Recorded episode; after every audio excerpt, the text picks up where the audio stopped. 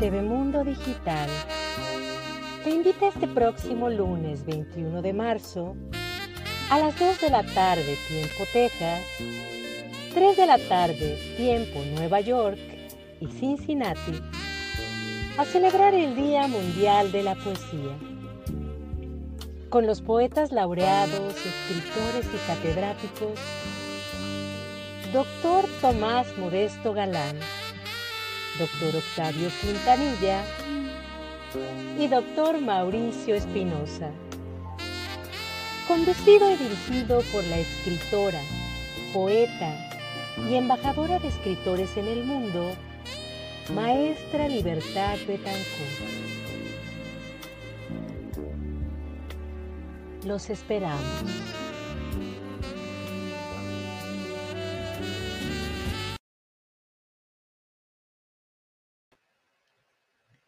Hola, ¿qué tal? ¿Cómo están? Bienvenidos a este espacio a TV Mundo Digital en un día tan importante. Estamos en transmisión en muchísimos países, más de 60 países, en Spotify, en YouTube, en Facebook, LinkedIn, bueno, en todas las plataformas. Y estamos celebrando un día muy importante. Hoy estamos aquí con Chimenea, todos muy acogedores, porque hoy es un día muy importante para todas las personas que amamos las letras, todas las personas que nos gusta, no, quizá no escribir, nos gusta quizá solo leer, no lo sé. A mí en lo particular me encanta escribir y tengo muchos amigos poetas maravillosos como los que hoy nos acompañan.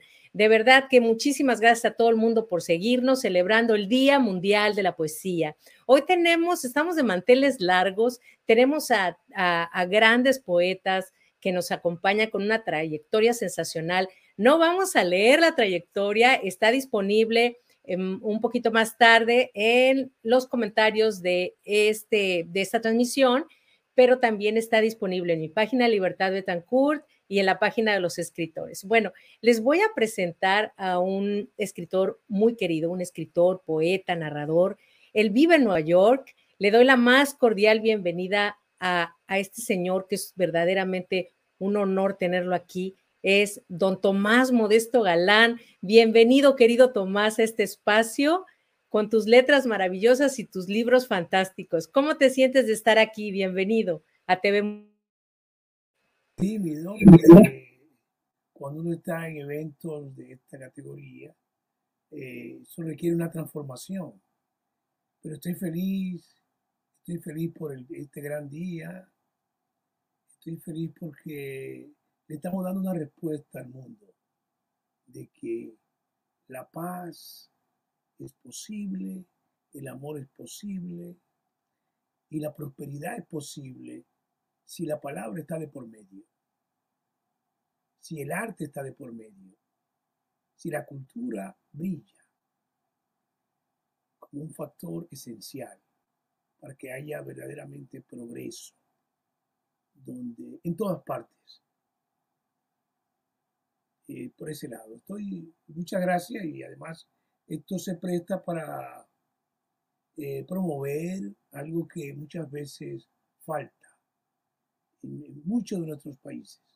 Promover la literatura, promover la lectura y acercarnos desde basado en la idea de que nosotros somos hermanos. No importa de dónde vienes, no importa tu raza, no importa la ideología, aquí estamos dándonos la mano. Así que te agradezco, Libertad, y al equipo de TV Mundo Digital por esta brillante iniciativa. Es eh, fantástico. Las, las, eh, gracias aquí. Este, bueno, ahora vamos a presentar a nuestro otro eh, escritor. él está en Ohio, en, en, Cincinnati, también como Tomás es catedrático y bueno, eh, nos une la poesía. Bienvenido Mauricio Espinosa desde Cincinnati. ¿Cómo estás? tardes a todos o buenos días o buenas noches, depende de dónde estén. Uh, es un placer estar aquí. Muchas gracias por la invitación, Libertad. Un placer saludar a Tomás y, eh, a, nuestra audiencia hoy, ¿verdad? Eh, Octavio también, ojalá que esté por ahí conectado. Uh, de nuevo, muchas gracias por esta oportunidad y especialmente en este día ¿no? en que celebramos la poesía, aunque todos los días son días de, de poesía y es algo que deberíamos tener presente y que especialmente en los últimos años, ¿no? que han sido tan complicados mundialmente con la pandemia que aún continúa y, y ahora con, pues, eh, con, eh, con la guerra que se avecina de nuevo, eh, pues el arte, ¿no? El arte, la literatura, la esperanza, como decía Tomás, que está representado en el arte, al fin de cuentas, es más necesaria que nunca, ¿no? En estos momentos. Así que pues estaremos compartiendo un poco de eso con todos ustedes. Pues muchísimas gracias. Bueno, Octavio, vamos a esperar, ojalá hagamos chonguitos para que pueda entrar. A veces la tecnología nos hace travesuras, pero estamos aquí tratando. Si me ven en el teléfono, no es por irrespetuosa, es que estoy tratando de ayudar. Bueno, pues yo quiero comenzar con una pregunta para ambos. Eh, en estos tiempos, sabemos que la poesía, el arte, ha acompañado al ser humano a lo largo de la historia y ella también va mutando, se va transformando, porque obviamente quien le escribe, le escribe el corazón del hombre y el corazón del hombre muchas veces se ve afectado por diferentes circunstancias. Como bien lo mencionabas, Mauricio, en este momento en el corazón nos duele la guerra, nos duelen muchas cosas más, nos duele la migración, nos duele a la diáspora, ¿verdad? Que Tomás es tan experto en diáspora. Bueno, y, muchas cosas más. En estos dos últimos años que han impactado muchas cosas en nuestra vida, ¿cómo piensas, Tomás, y también esa la pregunta para Mauricio, cómo piensan que la, poesía, la literatura se ha transformado, en qué ha mutado en lo bueno y en, lo, y en las áreas de oportunidad?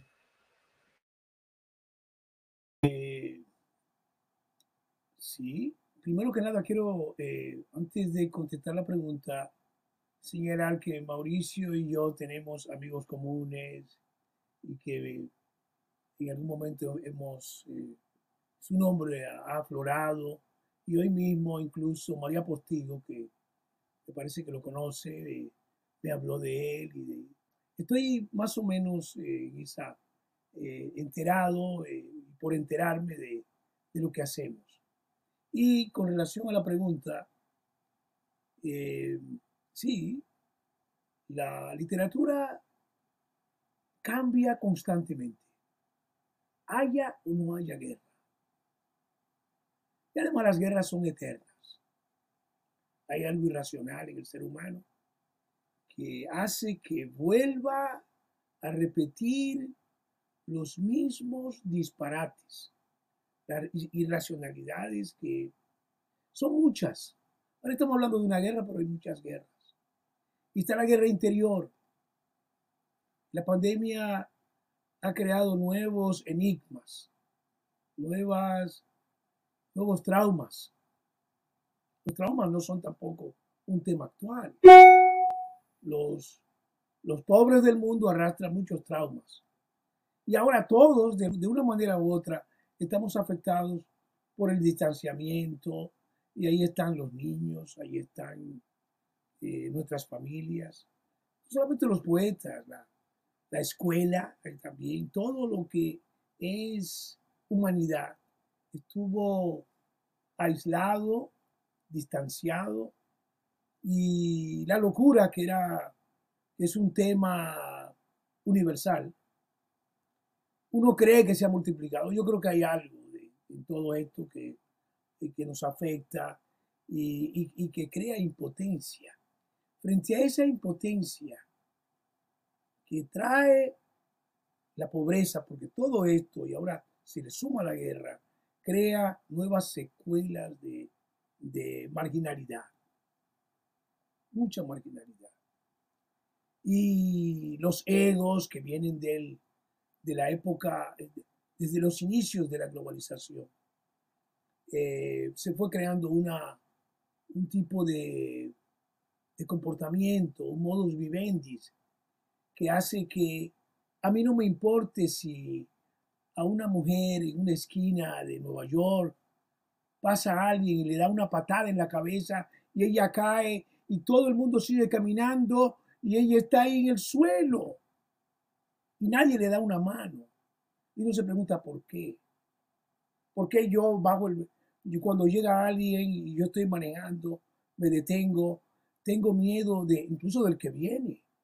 Se ha generado una secuela también que tiene que ver con el miedo, el terror. Por un lado está sí, la promoción del terror.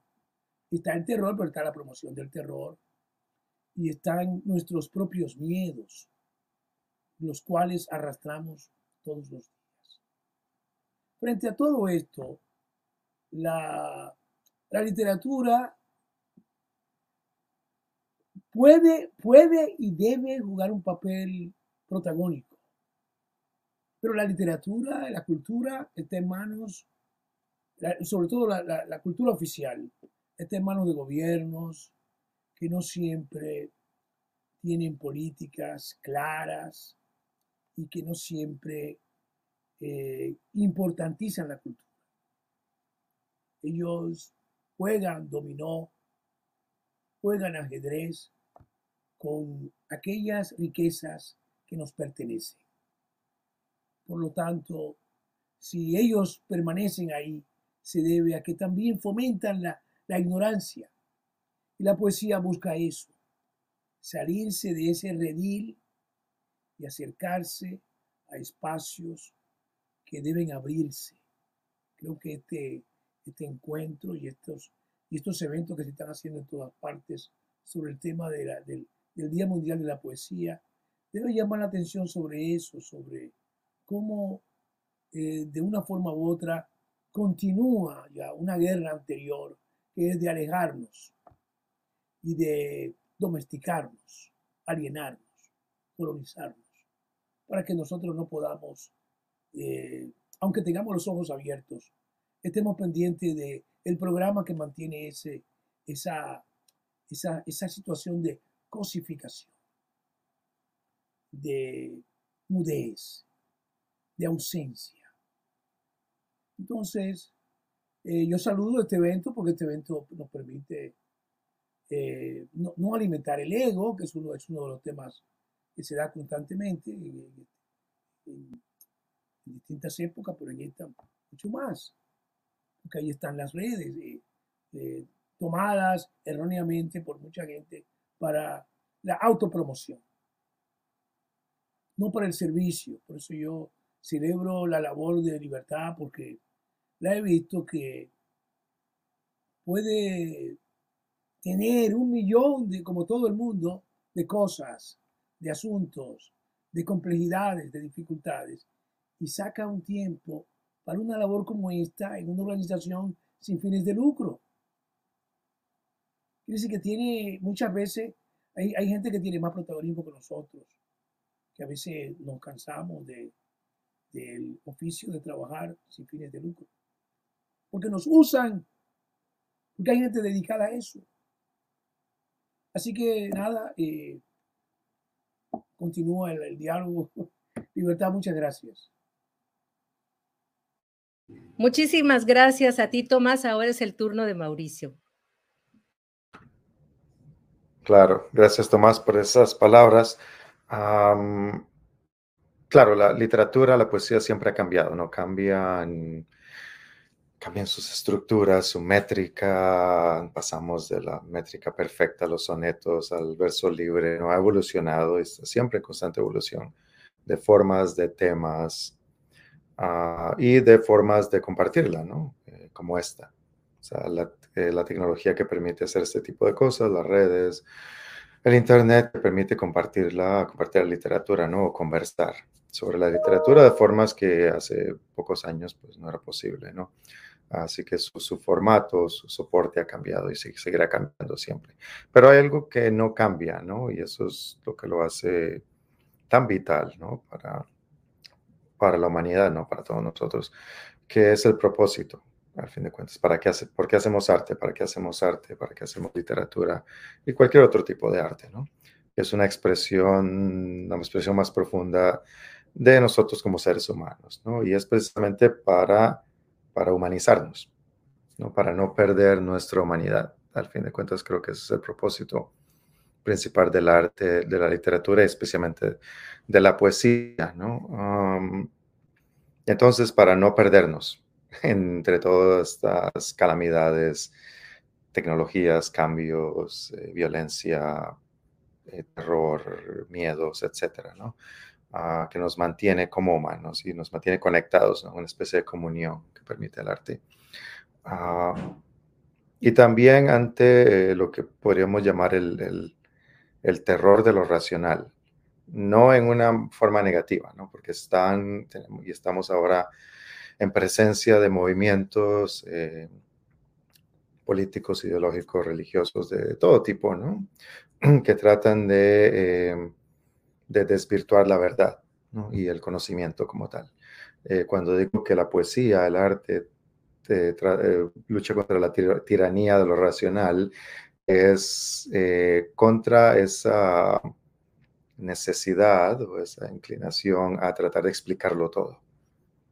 de hallar una explicación para todo. Eso, a eso me refiero. No a la búsqueda de la verdad, que es importante y en la cual ya sea desde las artes, desde la academia, la educación y otros espacios, siempre somos proponentes, ¿no? Soldados de esa, batalla que continúa siempre por, por la verdad, ¿no? Eh, por el pensamiento crítico. Eh, entonces, la poesía, y lo han dicho muchos poetas, ¿no? Eh, pienso en Becker en el caso español, ¿no? Hace 200 años, cuando él reflexionaba sobre si se acabará la poesía en algún momento. Es uno de sus eh, poemas más, más eh, conocidos, ¿no? Ah, y dice que no, ¿verdad? Lo dijo hace mucho tiempo, lo seguiremos diciendo hoy, ¿no?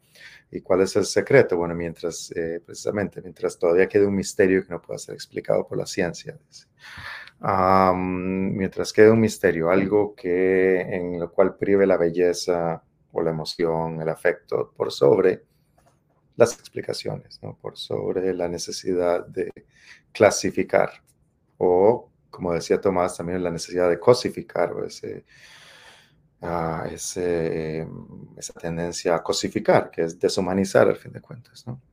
Mientras exista eso, habrá poesía, ¿no? Y la poesía seguirá trabajando con ese mismo material que ha trabajado siempre, ¿no? Que es el amor, que es la hermandad, que es la lucha por la justicia, que es la apreciación de la belleza y lo hará con palabras distintas, con formatos distintos, con tecnologías distintas, con diferentes voces en diferentes lenguas ah, o en mezclas de lenguas ah, eh, o sin palabras incluso. Ah, lo hará de la forma en que sea necesario para continuar esta batalla, la batalla más importante que tenemos como seres humanos, que es eh, mantener nuestra humanidad, al fin de cuentas. Durante este periodo de pandemia, hemos visto cómo eh, han sido las artes, ¿no? Las que nos han mantenido vivos. Mucha gente lo ha dicho, ¿no? La posibilidad de poder eh, ver una película, de poder escuchar un recital de poesía, de poder acceder al arte, a la música, ¿no? Estas personas que tocaban en los balcones, ¿no? Para que los demás pudieran escuchar cuando estaban enclaustrados, ¿no? Debido a la pandemia. Eso es lo que nos ha mantenido, ¿no? El espíritu ese alimento que va más allá de las necesidades corporales que son vitales, obviamente, pero que eh, nos mantiene, pues mantiene nuestra humanidad y eso pues es la lucha que seguiremos haciendo, ¿no? Desde nuestras pequeñas contribuciones como artistas, como poetas, aunque nadie nos escuche, seguiremos, seguiremos clamando, ¿verdad? Como en el Evangelio en el desierto. Eh, proponiendo nuestro, nuestras verdades, ¿no? Eso que pensamos que, que debe compartirse. Totalmente de acuerdo con ustedes y bueno, ya que hablamos de que poesía también está ligada a las artes, la, la, poesía está ah, ligada al ser humano en la fotografía, en la pintura, en la expresión, no solamente en palabras, sino en todas sus manifestaciones. Y pienso, como dicen ustedes, la poesía no morirá porque eh, de manera muy particular, mientras siga latiendo un corazón, mientras exista el alma, no puede desaparecer porque todo eso es producto, como bien lo dijeron, de la búsqueda de la verdad, de la búsqueda de la belleza, de la estética, de la filosofía, ¿no? De la teología, de tantas, de tantas áreas, de tantas ciencias que están de la mano con la poesía, de esa manifestación, de, expresarnos con alegría, con dolor, de gritar, de decir, esta soy yo, ¿no? O esto es el mundo, o esto le duele a la madre tierra. Esa es la poesía. La poesía tiene todos los tonos, todos los colores y todas las formas, y de manera muy particular, ahora en tiempos de pandemia, en tiempos de guerra, definitivamente hablo desde el punto de vista como poeta y como, como fotógrafa, claro que va mutando la, poesía, porque uno va viendo otras cosas, tu corazón, tu alma, eh, porque la poesía puede ser muy intelectualizada, pero al final brota de nuestras propias experiencias, de lo que hemos pasado, de lo que tenemos en nuestro entorno. Y entonces, obviamente, en este tiempo se ha escrito mucho sobre el dolor, se yo he fotografiado mucho, especialmente sobre esa soledad, sobre eh, todo lo que tiene que ver con, con, la, con, la, con la pandemia, quizá no la guerra, pero hay muchos fotógrafos que en este momento están fotografiando esos momentos dolorosos, ¿no? Entonces creo que, que la poesía va mutando porque nosotras la vamos haciendo y vamos tomando a los grandes que los llevamos en nuestro corazón, nos alimentamos de ellos, de leer los actuales, de leer los, los, los grandes también, bueno, también hay grandes actualmente, pero creo que esa combinación va haciendo que la poesía mute y mute y no muera porque nosotros seguimos llevando esas letras, siendo portavoz, siendo esos embajadores, ¿verdad? Embajadores de la poesía. Pues les agradezco mucho, es una pena que Octavio no se va a poder conectar con nosotros por problemas de la tecnología, pero vamos a tener más tiempo para leer poemas y seguramente lo vamos a tener en otro momento. Quiero agradecerle a Tomás esos comentarios tan bonitos que hizo sobre mi persona. Muchas gracias y gracias por tu aportación también, Mauricio. Quiero leerle los comentarios que tenemos aquí, porque estamos en vivo. Y bueno, Ángel Espinosa Soto, un chico muy talentoso, el príncipe, el príncipe Ángel les manda saludos. Príncipe Ángel, poeta y escritor mexicano.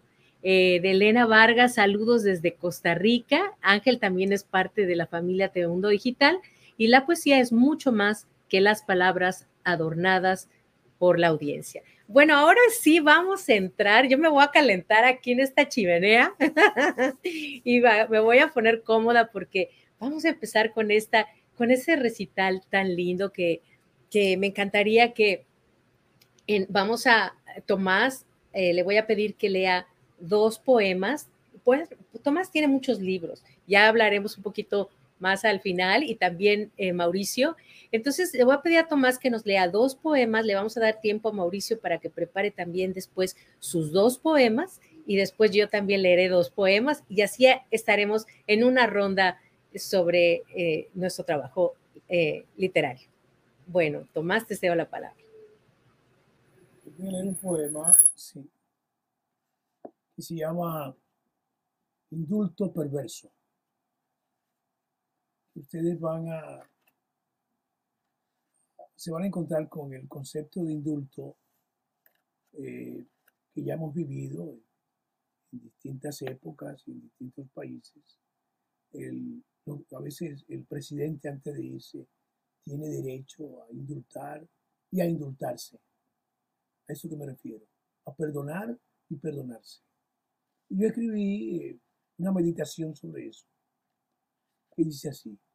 Perdono mis manos, mi cuerpo, mi risa, mis dedos, mi pelo, reliquias del cementerio del consumo.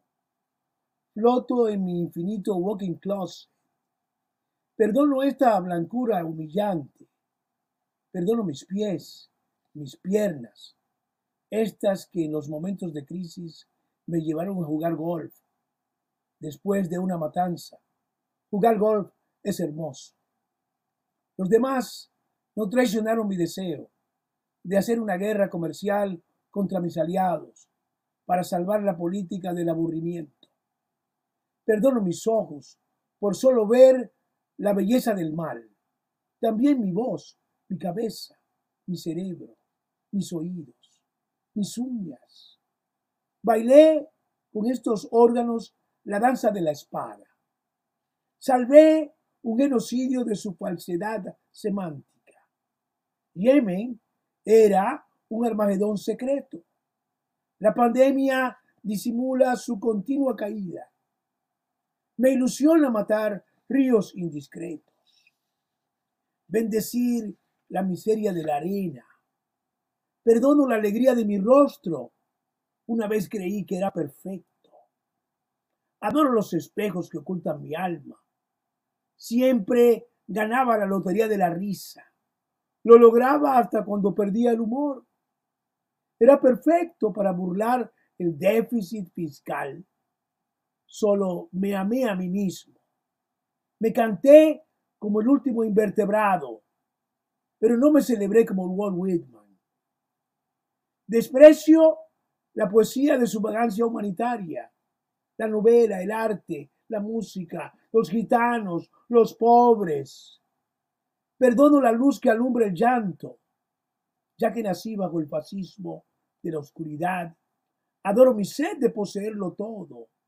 Perdono el sentido común de mi nariz. Soy tan despreciable al ostentar esta apariencia de ser gente, esta falsa sensación de ser incomprensible.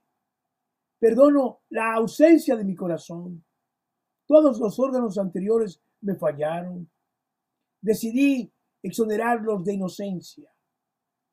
Por cierto, odio a los médicos, a los papas socialistas, a los científicos, los laboratorios, a las enfermeras sensuales. No soporto las mascarillas. Pueden proteger al enemigo. No perdono a los obreros ni a los parias del sur de la pobreza, a quienes plancharon mi ropa. Bendigo las máquinas que lavaron mis trapos sucios. Alabo hasta el delirio a los que disparan en honor a mi nombre, a los que mataron sin piedad, siguiendo mis órdenes estrictas. Un tigre perfumado, un león sin señas de identidad. Celebro la piel al pie de la letra a los que gritaron negro a George Floyd, a los que mataron la sonrisa luminosa de Breonna Taylor y Trayvon Martin, a los negros que corren por equivocación, a los que llaman rapists, a los que soldaron, soldaron las rejas de las jaulas. Amo a los que justifican este infierno. Hipotecario, adicto a la intemperie. Perdono mi sangre, mi colesterol malo, mi salud inútil, a mis hijos, a mis nietos. Soy inocente de ser abuelo. Soy culpable de ser padre. Debo ser incriminado por ser hombre. Perdono a las momias que me hicieron caso, a quienes escriben mis prohibiciones, a la Biblia con la que posee para engañarme, para engañarme. Me ridiculizo, me ridiculizo a mí mismo. Soy un déspota adorable. Pido perdón para todos mis cómplices, para crear la religión de la mentira, para declararme en bancarrota, para salvar el mito del superhombre, por nacionalizar la desesperanza. Estoy seguro, nunca fui real. No tiene sentido serlo. Fuera de Facebook, Twitter, WhatsApp o Messenger, fui demasiado irreal. Todos mis sueños fueron inútiles. No sé por qué dependo de los órganos que promueven la banalidad de este poema. Nada justifica de mi parte oler, pensar, sentir, vivir, leer, fingir, matar, existir, sentarme. Matar es bueno para infectar la esperanza. Abrazar o besar al prójimo es otra cosa. Firmaré estos perdones humillantes. Me duele no haber perdonado a Jeffrey Epstein. Amo a los incautos por atreverse a imitarme. Adoro a los que besan mis zapatos a los tontos que creen representarme, a todos los lacayos inmorales, a los defensores de los imbéciles, a los que ocultan mis crímenes. Mi libertad fue creada por una complicidad con los enemigos de la civilización. Por eso tengo razón al perdonarme a mí mismo.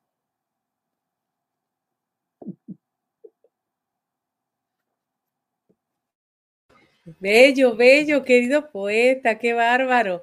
Bueno, eh, ¿qué te parece? Me encantó. Em, eh, al final de la ronda voy a leer los comentarios porque le están haciendo comentarios.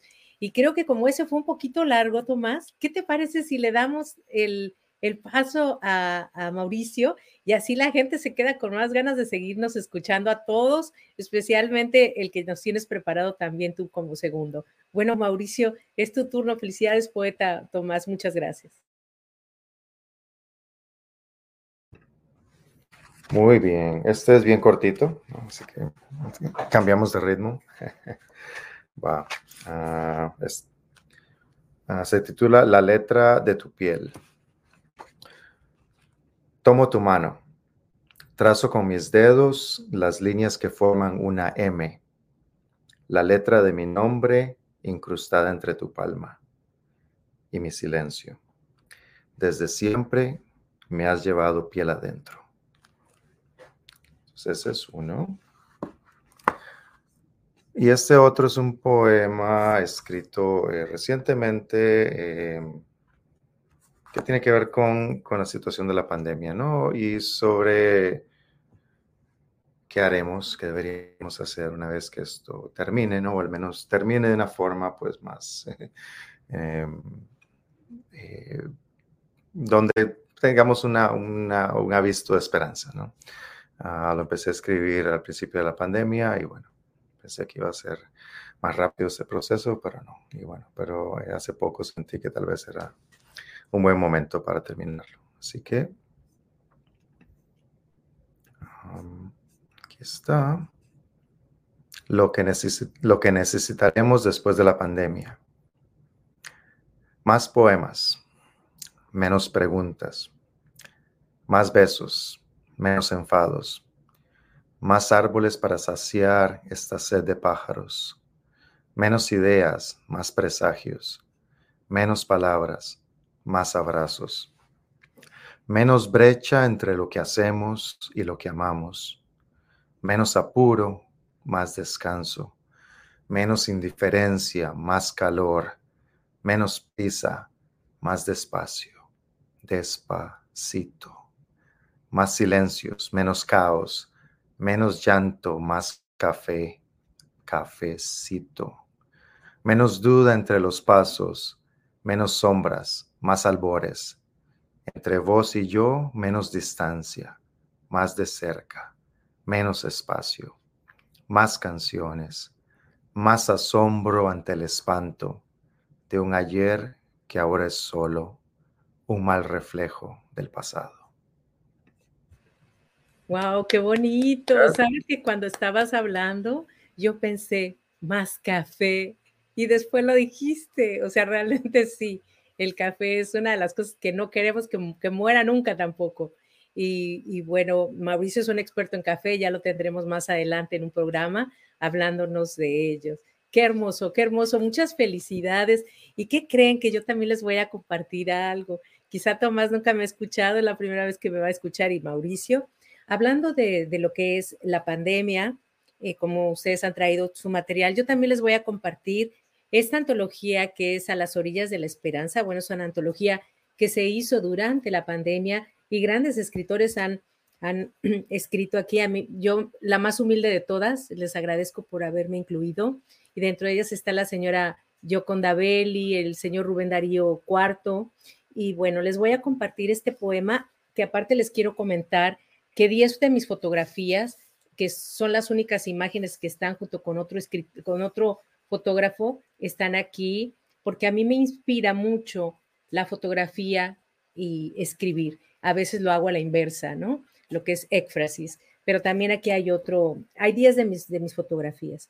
Bueno, les voy a compartir en tiempos de COVID-19, cuando comenzó y yo salía a caminar y, y tenía esa incertidumbre de qué, como todos, qué iba a pasar, ¿no? Esto es un poco mis emociones. En tiempos de COVID-19, aislamiento noctámbulo. En solo unos días, el aislamiento me ha sumergido en nuevos fluidos vírgenes, en donde el eco despostillado del silencio poderosamente brama mi nombre. Libertad, libertad, libertad. Escucho esa salamera invocación de deidad y salgo a su encuentro. Al ver mi rostro, el aullido se convierte en una brisa sedienta que con su lengua limpia mi salado lamento. Luna canosa, longeva, ¿por qué me sigues? ¿Quieres escoltarme en esta caminata noctámbula y convertirte en el único cómplice del diálogo sustancialmente filosófico entre el misticismo de la oscura noche y mi alma enamorada? Sabes, escudriñar en el ático enmohecido de la vida y columpiarme de las trenzas del universo siempre ha sido y será mi juego predilecto lo sé hacer perfecto. Cuántas cosas he vivido, cuántas enseñanzas aquilatadas. No sé si son mías o me fueron heredadas de chamanes, adivinas, gitanas de naguas largas, jefes de tribus africanas, cantos de sensontle, mujeres avaras o de alguna doncella pianista bien educada, e incluso de la reina de un imperio medieval, víctima de una muerte espontánea cuántos secretos decodificados por mi alma guiada por los dioses de las tablas. Por eso, hoy te, eh, encaro miedo y valerosamente te digo, no te temo. Cendro, cedros, ofrenda bendita de Gilgamesh, sombra y vida de mis ancestros, me sostienen esta noche de aislamiento y no me quebranto. Me abrigo en místico abandono con el zumo de mis hembras guerreras, sus historias, mi sangre, por quienes vibro y sigo emanando toda sabiduría y luz conjugada. Seguiré cabalgando feliz y segura en mi Pegaso por la tundra milenaria de mi inmortalidad. La vida comienza después de la muerte. Muchas gracias. Bueno, uno solo, porque fue largo. Y ahora, bueno, leemos rápidamente los mensajes que están aquí y seguimos con una segunda ronda. Bueno, le doy las gracias a Areli Albino Díaz, que les manda saludos. Tomás Modesto Galán, poeta dominicano. Arelis Albino Díaz. Saludos a todos los poetas del mundo. A Fausta Miguel Martínez. Saludos. Qué hermoso todo desde México. Felicidades. Fausta Miguel Martínez. Muchísimas gracias y también a Ángel, que también aquí ya nos había puesto los mensajes. Muchas gracias. Seguimos con, con este hermoso recital. ¿Se sienten bien? ¿Cómo vamos? Tomás. Excelente, no, no. Encantado y además escuchando la poesía de ustedes. Eso, uno, uno, aprende algo, eh, alguna letra, cuando escucha a otros, cuando lee a otros. Eh, así es, así es. La poesía es un constante ejercicio para encontrar la metáfora o el poema. Siempre estamos en esa búsqueda. Iniciamos el camino y creemos que hemos terminado como como pasa con nuestros hijos, y tenemos que volver a pasarles la mano y a sentarnos con ellos, a platicar, a dialogar y aprender de ellos también. Porque todo, todo, todo nos enseña algo. Hasta una piedra, hasta todo, todo es poetizable. Esa es la verdad.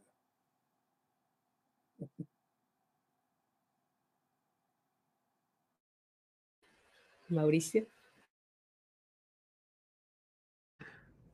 No, pues ha, sido una eh, gran experiencia, ¿no? Después de conversar, escuchar la poesía de cada uno y eh, pues eh, quiero también pues saludar a todos los que nos están viendo y escuchando en este momento, ¿verdad? A fin de cuentas estamos aquí compartiendo con todos ustedes, ¿no? Eh, uno a veces escribe para uno mismo, en muchas ocasiones, ¿no? Ah, pero, ah, y aunque eso es válido, al fin de cuentas, esa oportunidad de, de, compartir, ¿no? De hacer comunión a través de la poesía es lo más importante, ¿no? Ya sea con alguien que va a leerlo en la página escrita, impresa, en fin, digital también, eh, pero especialmente eh, cuando se puede leer, ¿no? Cuando se puede compartir a voz viva y esa es la, experiencia que me gusta más, ¿no? Y eh, especialmente poder pues tener la retroalimentación o la conversación, ¿no? Que sea en ese momento amplifica ¿no? todavía esta experiencia, ¿no? que es esa experiencia humana al fin de cuentas, como indiqué, ¿no? que es eh, el de compartir y el de, el de conversar también a través de este arte. Muchísimas gracias. Bueno, ahora sí vamos a seguir con la ronda. Ya no, ya no voy a hacer breaks para que lean lo más posible. Entonces comenzamos con Tomás, Mauricio, después yo, después Tomás, Mauricio y yo que dediqué a Berta Cáceres, eh, una ambientalista de Honduras que fue asesinada. Todo el que lucha por el medio ambiente corre peligro. Esa es la realidad del mundo. Eh, y dice así, me fascinó mucho lo que dijo el pescador de Galilea ya no puedo caminar sobre las aguas ni humillar a los pescadores de arena. En Flint, Michigan, los peces tampoco se multiplicaron. El terrorismo ambientalista aguarda con la última sorpresa de marzo. Berta Cáceres no perdió sensualidad con su partida inesperada hacia un reino maya del más allá. El romance de las flores sin abejas vuelve a sacudir las calles de Honduras de este marzo doliente del 2016. Ahora creo que hay que apagar las luces, pero antes acusar de ingratitud a quien vague la bandera y dejar que la humanidad descanse del tedio de los signos nacionales. La arqueología colonial salta todavía sobre los caballos mansos de la nueva hispanofilia fronteriza.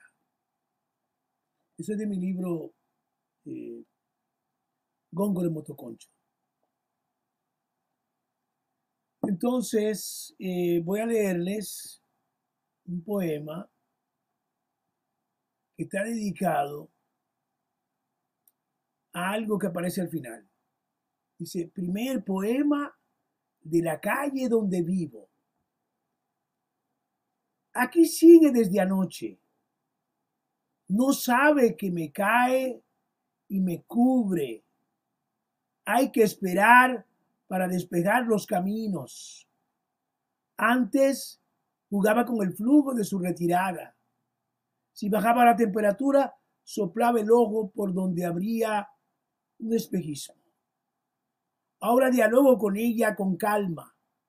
Aprendemos el uno del otro. Yo de su feminidad y de su ternura. Desea cubrirme y yo me cuido de su viejo amor. Si me invade, tiemblo. A veces me entristece echarle sal o abandonarla en los contenes o en medio de la calle y sufro cuando se derrite porque yo la deseo otra vez. Me gusta cuando llega y me asalta. Me impone su belleza y hacemos el amor cuando me acuesto para contarle esta historia. Es una mujer preciosa. Comienza blanca y al final es tan negra como yo. Todo el mundo la pisa para celebrar su desaparición. Algunas veces me hace temblar de miedo, entonces me cubro con tu piel cuando inventa una casa de cristal. Yo la amo, la aguardo año tras año y luego como un oso polar por comprenderla. Es la nieve.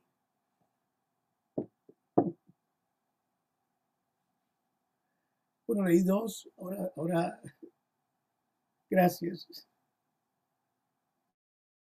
Dos, Mauricio.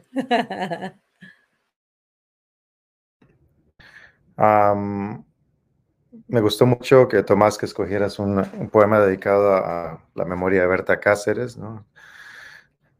Ambientalista hondureña, ¿no? Que fue asesinada hace unos pocos años, como mencionaste, en 2016.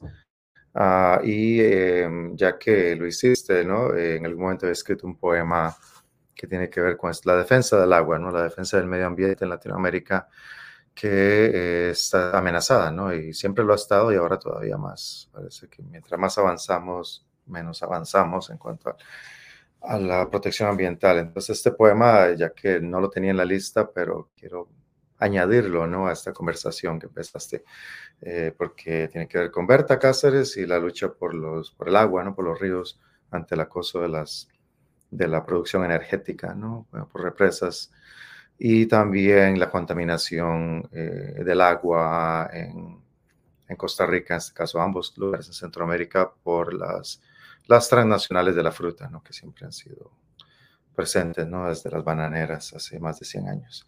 Entonces eh, va este poema para empezar con ese mismo tema.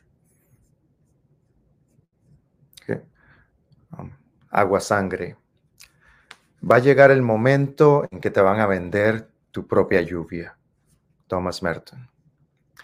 Nunca había tenido el agua tanta sangre.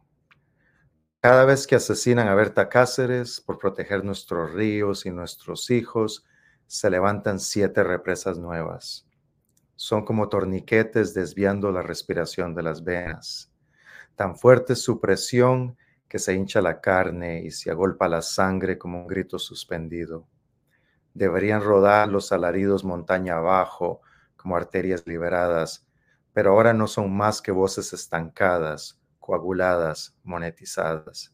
Siete veces siete insisten las transnacionales de la energía y sus aliados del Banco Mundial y el gobierno hondureño. Si no es ahora, será mañana. Si no es este, será otro río. Y si no es Berta, será otra lenca. El agua importa, pero no importa. Es materia prima, producto, ya no es fuente de vida. El río blanco se ha vuelto rojo y arde. Si una cae y diez más se levantan, ¿qué represa podrá contener su sangre?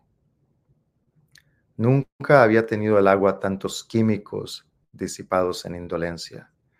Cada vez que las piñeras vierten su diluvio de plaguicidas en las llanuras de postal perfecta agoniza un acuífero. Se enferma otro trabajador migrante semiesclavo. Costa Rica Gold, oro líquido por dentro y una multitud de ojos que miran por debajo de la cáscara y por encima de los hombros. Las noticias hablan de productividad y los políticos de progreso. Exportador mundial número uno de ananás, orgullo de la nación de las frutas, Banana Republic, Pineapple Republic. El enclave cambia de nombre y mercadotecnia, pero es el mismo. Costa Rica Dole. Desde la conquista ya nos trocaban oro por espejos y espejismos. Hectárea tras hectárea de amargas bromelias, el bosque tropical sucumbe ante su marcha. Sucumben también las esferas de piedra de los bruncas, tierras sagradas de pantanos y alineación ancestral de las estrellas futuro desierto en la patria de la lluvia, ¿beberán nuestros hijos polvo o veneno? Nunca había arrastrado el agua tanta violencia. En el paraíso de los postres y el rainforest, los sicarios matan por ríos, la codicia se filtra a gotas de agroquímico entre la tierra. Lentas mueren, pero mueren todas sus venas. Nunca habíamos sufrido tanto por el agua. En las alturas, Tlaloc ya no llueve, sangra.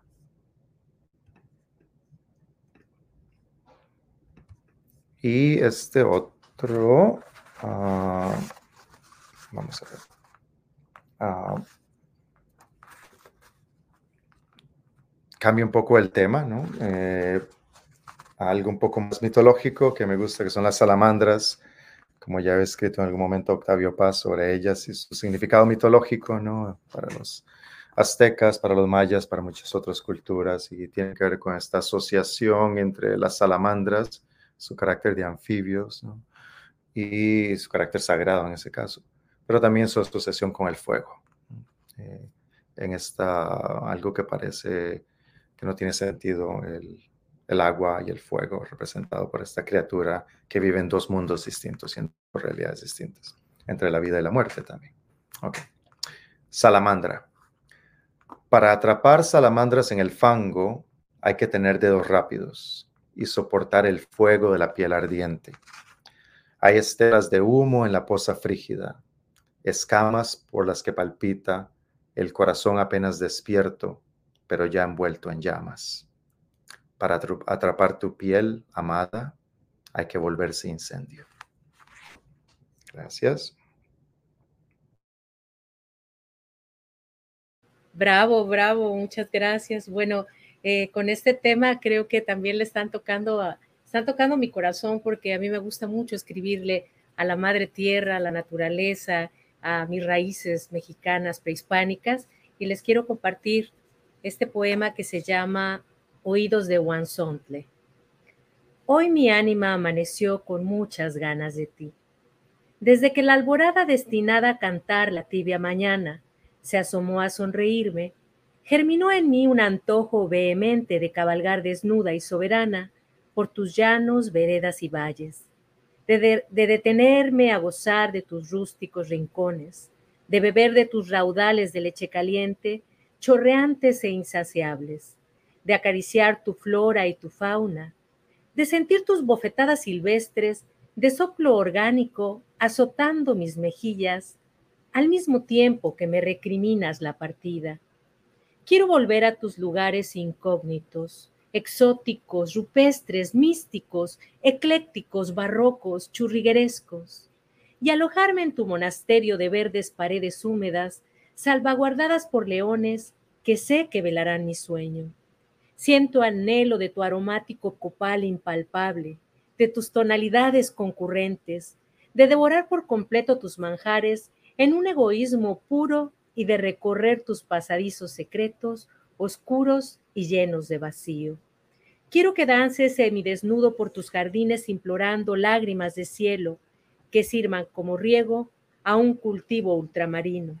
Y así, perderme en ruegos sin futuro perderme entre tus maizales resplandecientes de prehispánico azulino. Brota sin teotl de las profundidades de la tierra, en donde anida la belleza. Que de tus cabellos nazca la borra, de tus oídos el guanzontle, de tu nariz la chía, de tus uñas el maíz, y del resto del cuerpo, Señor amado mío, que brote un corazón mestizo, puro y vivo. Rosa con tu penacho de plumas de quetzal todo mi cuerpo, todos mis sentidos te reclaman, me perteneces, te pertenezco. Hoy tengo ganas de ti, mi exordio, mi umbral, mi cuna de Aztlán, mis brazos que arrullan el lago de la luna, mi linaje y mi alcurnia, mi raza, mi estirpe, mi terruño, mi piel morena. Hoy tengo ganas de ti, mi tierra de triple alianza, mi México prehispánico, mi México de todos los siglos, México de todos y de ninguno. Bueno, y ahora les voy a compartir este otro, es chiquito, se llama, gracias, aguamiel. Aún sigo saboreando la dulce savia prehispánica de tus labios de aguamiel en la tibieza del tiempo. Y sintiendo tus manos calientes como rugientes pencas, acariciando y envolviendo aterciopeladamente todo mi cuerpo. El tlachiquero introduce su acocote, pero Mayahuel se lo impide. La diosa mexica del maguey, divinidad del mundo vegetal, diosa de la fertilidad, aliada de los amantes secretos, nos protege. Veo un ojo brillar en el centro de nuestra intimidad que se asemeja a un ave o flor naciente, y leo en tu mirada el gran deseo de fermentarte en mí en un ritual sagrado que perdure eternamente. Muchas gracias y ahora es el turno de Tomás.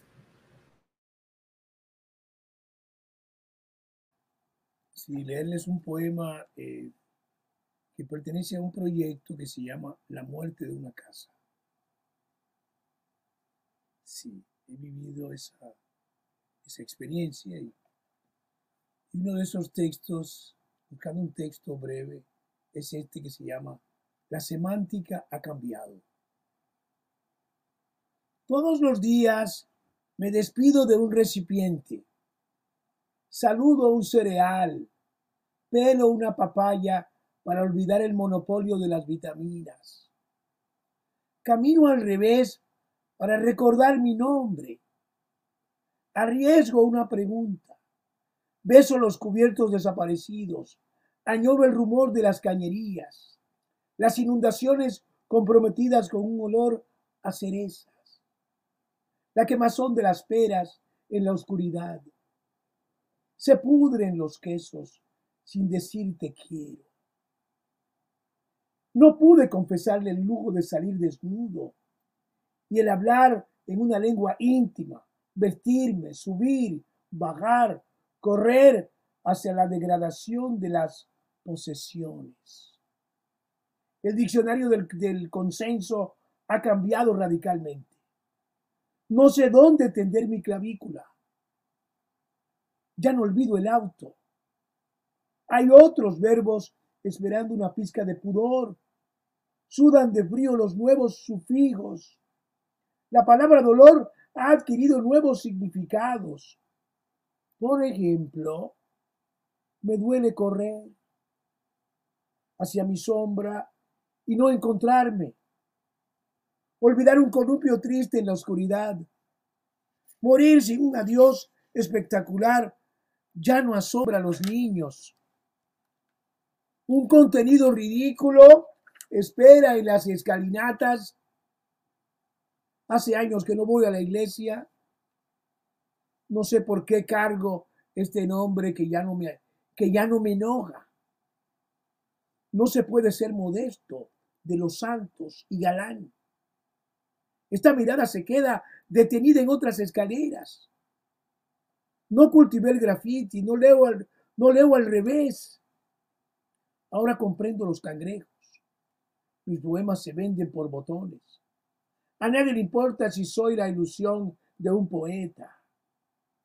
Mi zoología adolece de patas de gallina. No puedo saltar, voy a olvidar las notas musicales. Puse mi corazón sobre la mesa y no me dieron un like. Se negaron a comentar mi ausencia. Todo debe hacerse en silencio. ¿Cómo ha cambiado la palabra morir? Mudarse es encontrar el vacío de las palabras. Para comprender la evolución de este Homo erectus. El vivo sin vivir en mí ya perdió su última ambigüedad. Se puede vivir sin mi ataúd. Aquí, en esta última guerra, el único que ha logrado una victoria es el corazón. Perdió su raíz semántica. No se queja en estos viajes circulares, temporales, transversales, en estos viajes hacia este borrador risueño. Ahí termina. Así que eh, no sé si cómo se extendió, quizá lo dejo ahí. Y siguen. Y mi compadre continúa. Ok. Gracias, Tomás. Ah, vamos a buscar otro poema aquí.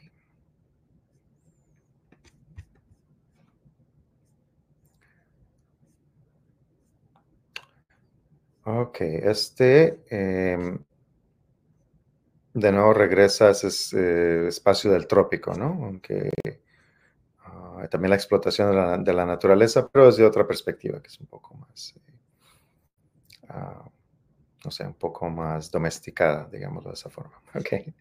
Ah, lamento tropical. Hoy quiero maracuyá fresco recién traído de la finca por una señora con delantal bordado que se parecía a mi abuela, o un chamaco macizo con botas de hule y manos intransitables. Esta fruta empacada del supermercado no me deleita. Sabe a plástico y amonio, huele a corporación transnacional y su cáscara está marcada por los dedos de niños semiesclavos y el lamento de sus madres. Hemos comodificado a la pasionaria, señores, y a la lengua tupida de su fruto y a la carne amarilla de su sol tropical. Es cierto que pasaste a mi lado con tu cabellera oscura y dejaste el aire todo oliendo a burcuyá, que al volver la vista te perdí entre las cajas de limones y los cestos de ananás. Fruta de la pasión, tu piel púrpura alberga una granada de humedades y semillas, y me quitas la sed en tardes desavenidas, o le das sabor a los pastelillos que las muchachas llegan a comprar para el café. Hoy quiero maracuyá fresco. Quiero encontrarte entre las pasionarias, entre sus tallos ramosos y trepadores, entre sus flores aromáticas, cabellera oscura y humedad de granada. ¿Estamos con uno o dos? Eh, ¿Qué piensas, Tomás? Pues con otro, venga, otro, no hay que limitar. También tenemos una sorpresa de TV Mundo preparada después de mí. Ok, entonces, vamos a ver. Ok. Este, eh, un poco sobre la, un poco sobre la virtualidad, creo que es este poema, ¿no? O sobre la ausencia, o ambas, o la ausencia de la virtualidad, digamos. Ah, Corazón dibujado en mitad de tus pechos. Primero, reconoceremos que llueve, que la noche es joven, que el vino está en su punto, que sopla una brisa casi tibia, que tu piel calza perfectamente la mía. Después nos tenderemos en la hamaca del gran corredor marino. Yo dibujaré un corazón en mitad de tus pechos y tú me confesarás no sin cierto temor de arruinar la velada, que solo existes en este poema. Gracias. Muchas felicidades. Bueno, eh, yo los escuchaba y obviamente todo lo que escribimos, la manera de conocer al escritor es, es, leyéndolo, porque todo lo que escucho de ti, Tomás, me imagino ese cereal, desayunando, a Mauricio con todo lo que narra, y bueno, inevitablemente también este poema viene muy a colación porque yo lo escribí inspirada en un momento de mi vida que crecí en la Ciudad de México, en el centro histórico, y narro un pequeñito momento que me viene a la mente cuando voy caminando entre la Catedral de México y las ruinas que están ahí de, de Tenochtitlan. Eh, esto me inspiró a escribir este poema de mi infancia. Se titula Plantas Calientes. Soy un transfigurado capullo, rociado con el petricor de la jungla de asfalto y acaramelizado por la sinfónica del organillero, alimentado por el anafre bochornoso de las calles y en el bolso un latente y bizarro carmesí guerrero. Así me abrí paso por callejones bizantinos, con mis plantas calientes, cansadas y perturbadas por el contoneo esquivando danzantes y comerciantes y fortuitos afiladores y ropavejeros. Ruinas en pie, naves mordisqueadas, incrustadas de cráneos, flechas, manos, huesos, brazos, en un zócalo de cultura con encaje bipolar y tostados retablos. Ritos salados, implorando a los querubines, a las sandalias de los atrios. Copal calcinado hilvanado a las enaguas de sus jeroglíficos. Sirios ingenuos y discretos, casi taciturnos, rodillas encajadas en las costillas de las falsas y profanas cofradías, serpientes conquistadas por cascos y espejos, por su salvaje ideología, aguas asfixiadas de recuerdos precolombinos en el péndulo mudo de sus sacros claustros de Epifanía. Muchas gracias y bueno, yo les voy a presentar una sorpresa, por eso también voy a leer solo uno rápidamente los comentarios. Bueno, eh, Elena Vargas, nuestra querida presidenta de TV Mundo Digital, nos tiene una sorpresa preparada con un video que es un poema de Augusto César Celaya, es el autor, pero es declamado por ella. Así es que vamos a disfrutarlo. Prefiero lo antaño, lo quimérico, ideales que vuelen, cual mariposa soñadora que va de rosa en rosa, siempre en pos de tener un mundo mejor. Hoy todo es diferente, cada quien es cada quien, viviendo sus vidas, vidas frías, prácticas, materialistas e indiferentes donde el que sufre no soy. Es un sálvese quien pueda, un quítate tú para ponerme yo, sin importar lo que queda o lo que un día se fue, sin sentir del otro su triste dolor. Si aún hoy en día hay alguien que sueña, hay alguien que vive, que piensa y que lucha, por un mañana mejor, sabré que no estoy sola, que sola no estoy y que somos semillas que Dios hoy sembró.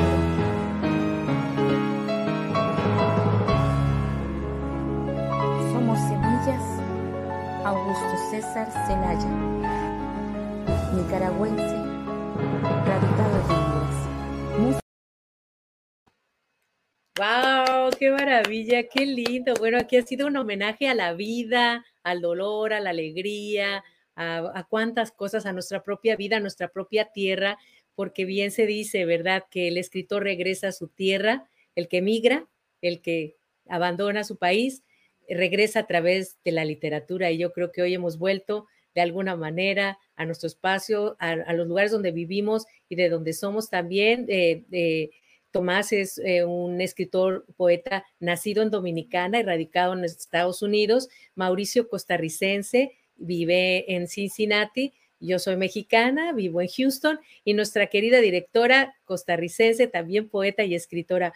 Bueno, yo quisiera tener más tiempo, pero bueno, el tiempo, hemos llegado a su término. Creo que ha sido una, una rica bohemia, un rico recital, una manera maravillosa de reunir amigos, amigos de mi vida real, ah, en este espacio tan hermoso, en este país que también nos ha dado tanto, tanto nuestra tierra eh, natural como nuestra tierra, la que nos ha adoptado. Y creo que eh, la, la, definitivamente la literatura, la poesía, las artes siempre van a ser un bálsamo que pase lo que pase, lo que estemos viviendo, siempre van a, van a ser un remanso a nuestro corazón y como lo digo, la vida eh, comienza después de la muerte.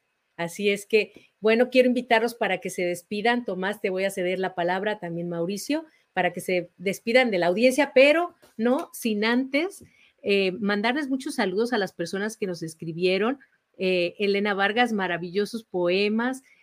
Fausta, todos sus escritos son maravillosos. Me encantan, muchísimas felicidades. Arelis, wow, Mauricio, sorprendente. Ari, Areli, Ruinas en pie, maravilloso, muchas gracias.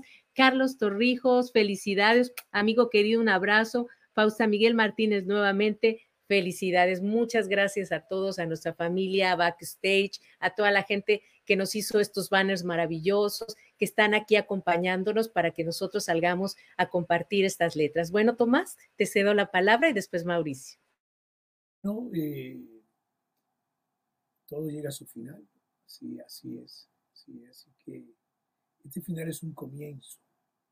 Al final hay otras aventuras que se van a iniciar y esto se convierte en una motivación, una motivación colectiva para los lectores, para los, vamos a decir, los oyentes, los el público y para nosotros mismos. Porque estamos aprendiendo también. Estamos sintiendo algo que, se convierte luego en un compromiso. Esa es la. Un compromiso con la vida, un compromiso con, con esa página en blanco de ver qué encontramos eh, al final, que podamos compartir. Así que nada, Mauricio, Libertad y la compañera eh, que te acompaña, ¿cómo se llama ella? Elena, Sí, no, para ella también eh, muchas gracias, definitivamente. Felicidades.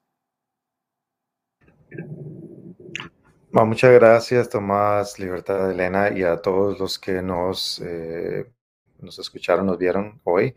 Ah, muy agradecidos eh, por la invitación de nuevo y por compartir este espacio, esta oportunidad.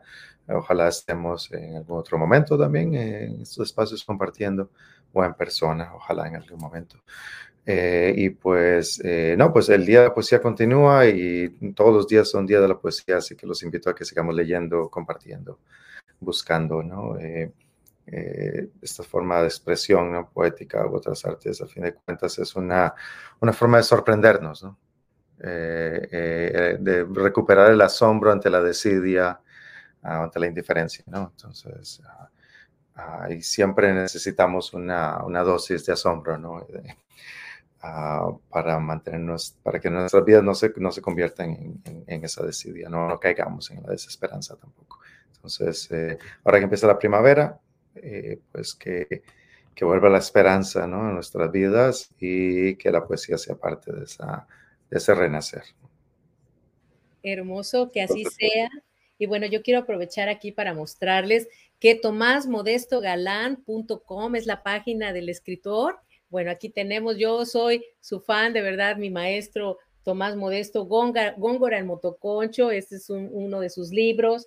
Eh, tenemos también Odisea Vital, otro de los libros de Tomás.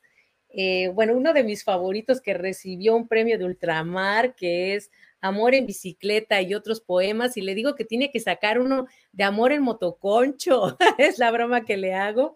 Maravilloso libro, y los cuentos de Mount Hope, bueno, tiene muchas cosas más. Mauricio, también rápidamente quiero que nos digas los nombres de tus libros. Yo no lo tengo desafortunadamente, pero este, dinos y dinos tus redes también donde la gente te puede ver. A Tomás también lo pueden seguir en Facebook como Tomás Modesto Galán, pero sobre todo su página www.tomásmodestogalán.com y los libros están en Amazon. Ok, muchas gracias. Tendré que hacerte llegar nuestros libros. Eh, este libro, el que leí, se llama Respiración de Piedras está disponible a través de Amazon o eh, también en Facebook o en Instagram. Busca Mauricio Espinosa Cincinnati, creo que así pueden encontrar. y también eh, me pueden enviar un mensaje al correo mao.espinosa con z, mao.espinosa en yahoo.com. Fantástico. Y a mí síganme en Las Orillas de la Esperanza, esta este, eh, antología con 60 grandes escritores en el mundo y eh, bueno, eh, disponible en Amazon y también en mis redes Libertad Betancourt. Bueno, hemos llegado al final de esto. Le enviamos un beso a Octavio Quintanilla, ojalá podamos planear otro encuentro, de verdad lo extrañamos, pero de verdad que les agradezco de todo corazón. Sigan disfrutando todos ustedes, todas las personas que, que amamos el arte, la cultura que, nunca muera, que nunca muera y esto es una manera de seguir homenajeando y creando, sembrando esas semillas de amor en el corazón de cada uno de ustedes. Muchísimas gracias por la transmisión. Gracias, Elena Vargas, al señor Eduardo Sánchez. Nos despedimos. TV Mundo Digital en vivo por YouTube Live, Facebook Live, conectando la cultura latina al mundo.